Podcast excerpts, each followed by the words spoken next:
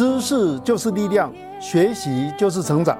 这里是 KG 那光，那光是真光，照亮一切生在世上的人。请给我们十七分钟，神学骑士为你讲道，开启亮光。你的言语一解开，就发出亮光，让我们迎向真光照耀。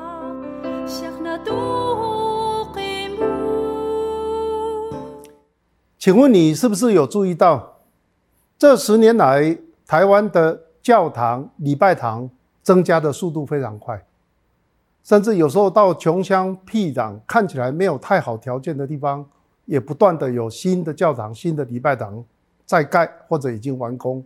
每次我参加主日崇拜，只要周报上打出这个经文，这是来自哈该书第二章第八节，银子是我的。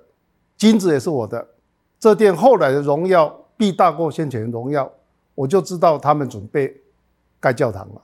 圣经好像非常支持盖教堂，他原来在讲的是圣殿，那我们很容易把以色列人跟圣殿对比成信徒跟教会，银子金子都是上帝的，勇敢的捐出来吧。现在我们要盖的。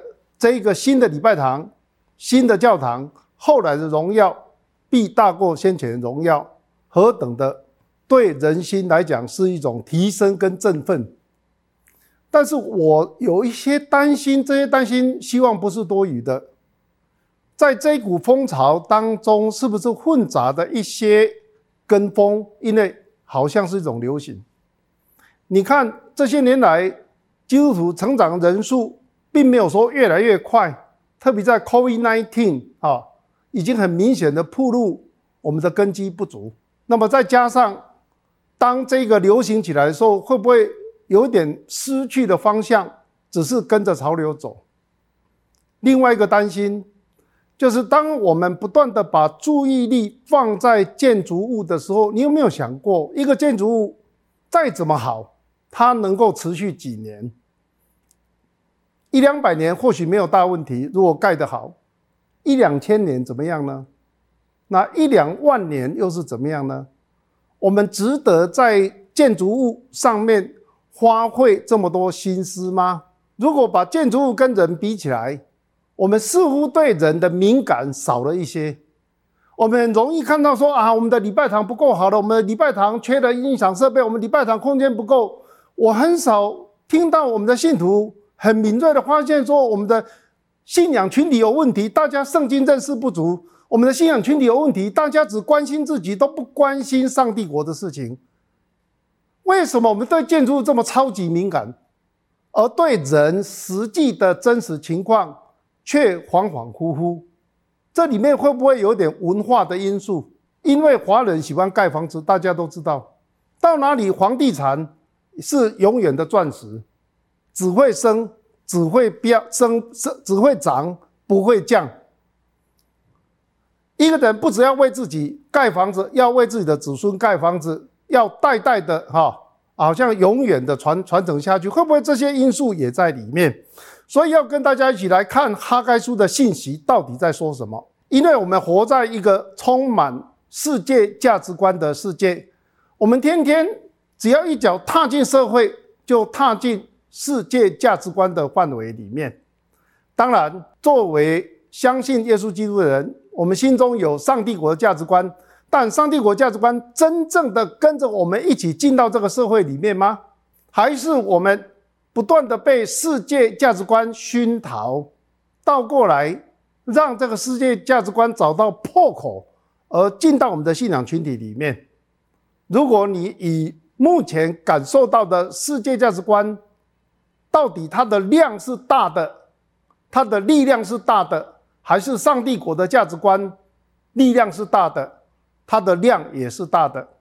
你从耶稣的比喻就可以看到，上帝国在世人的眼中一文不值啊，它就是最小的芥菜种，没有人会去着眼这样子的啊一种价值观。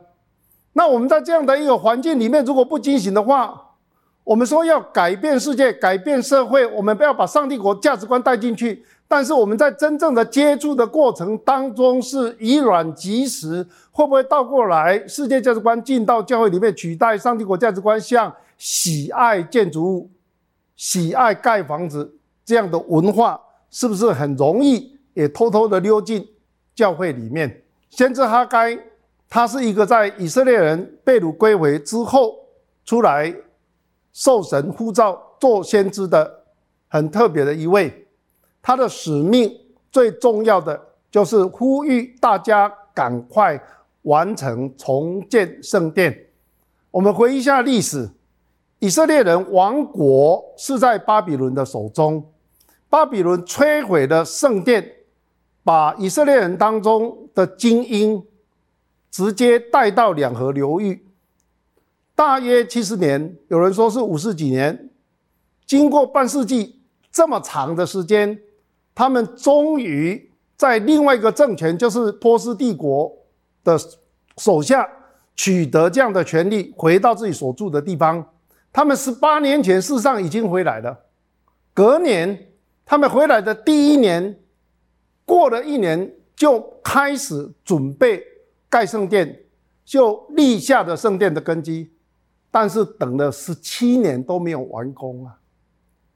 哈该被神激励。他心中火热，从一章四节九节，你可以看到他的着急，这个是神的着急反映在他的身上。这殿仍然荒凉，你们自己还住天花板的房屋吗？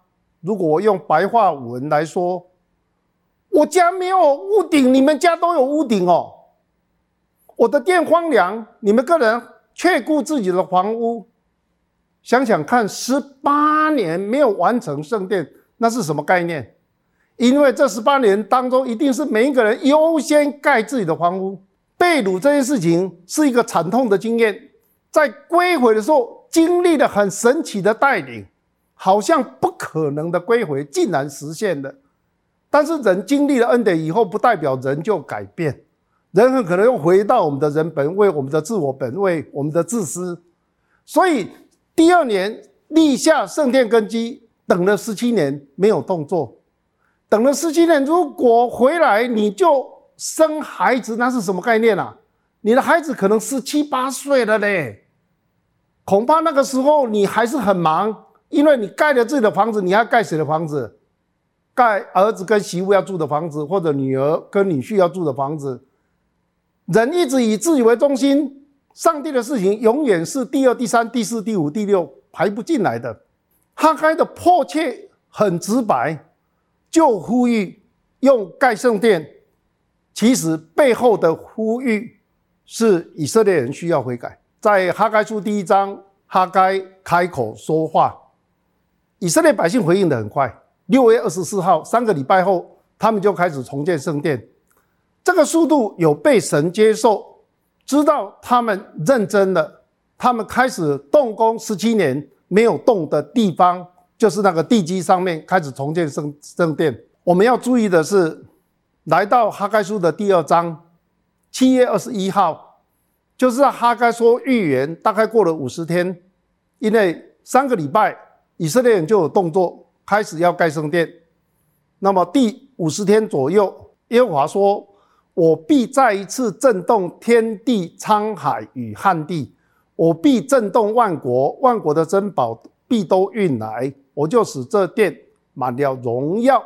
这是二章六节到七节。当我们认真的看六节七节，因为刚刚引述的经文在八节九节，你可能不会很轻易的把八节九节直接当作是呼吁要盖圣殿或者盖礼拜堂的经文，为什么呢？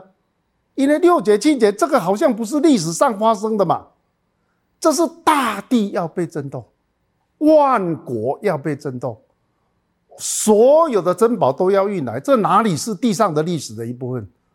这是终末盼望，是主再来，上帝的荣耀满了全地，耶稣基督就是那个殿。如果我们从启示的角度回顾，哈该在那一刹那，神给他看到的是终末的景象。也在这个周末的景象里面，才有银子是我的，金子是我的，所有的荣耀都是归属上帝的。这殿后来荣耀必大过现在的荣耀，在天上耶路撒冷里面没有殿，因为羔羊就是那个殿。那一个殿的荣耀是大过先前所有的自称说我们耗资几亿、几十亿、上百亿所盖的房子，在这样的地方，我必是平安。我在这里读到终末盼望。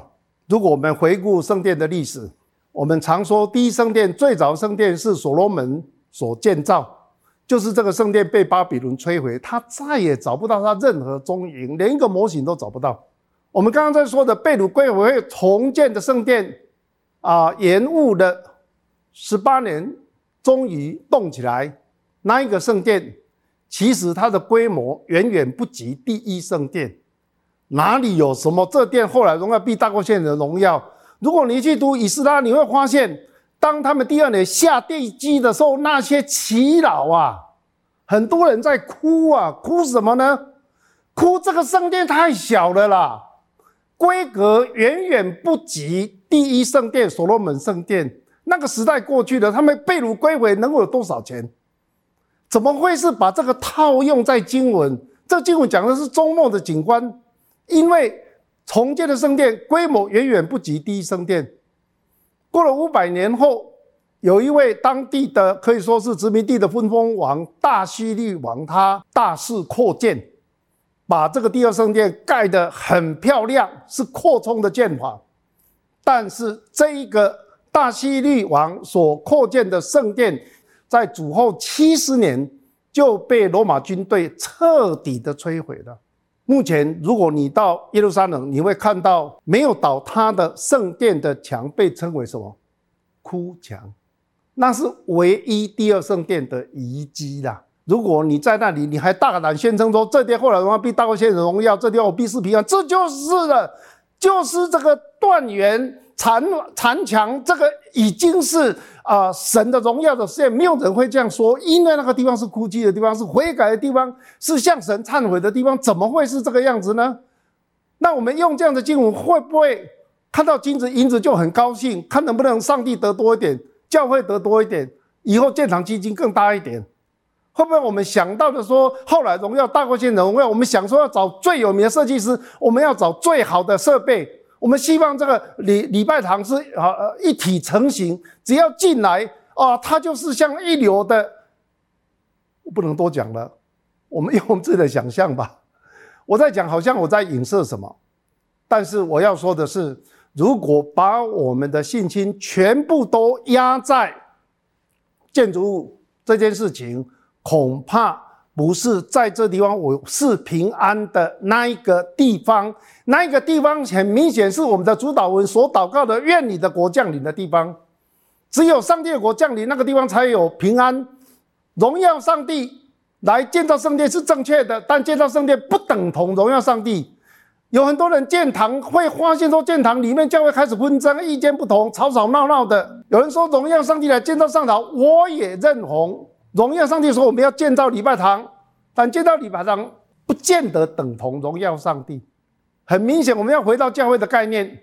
教会原文 ecclesia 是上帝所召聚的人的聚集，上帝召聚这些人聚集在一起。